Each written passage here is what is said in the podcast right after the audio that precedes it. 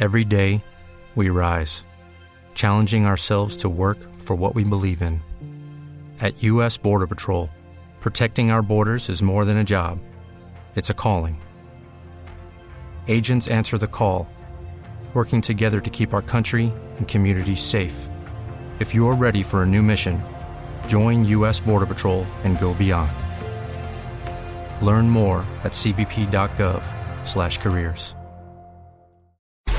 Científicos colombianos estarían cerca de alcanzar la cura para la gastri- gastritis, una enfermedad que afecta a más de 30 millones de colombianos. Natalia Gardezábal. Andrés Gutiérrez, uno de los investigadores de la Universidad de Ciencias Aplicadas y Ambientales, reveló que descubrieron el genoma de la bacteria Helicobacter pylori, que causa el 80% de la gastritis en los colombianos, además de generar úlcera y cáncer gástrico.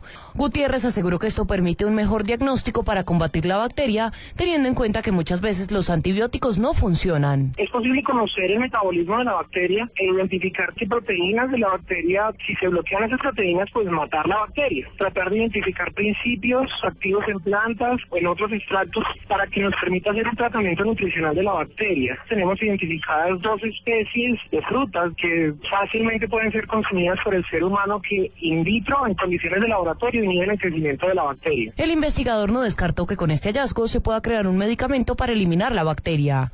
Natalia Gardea Sábal, Blue Radio.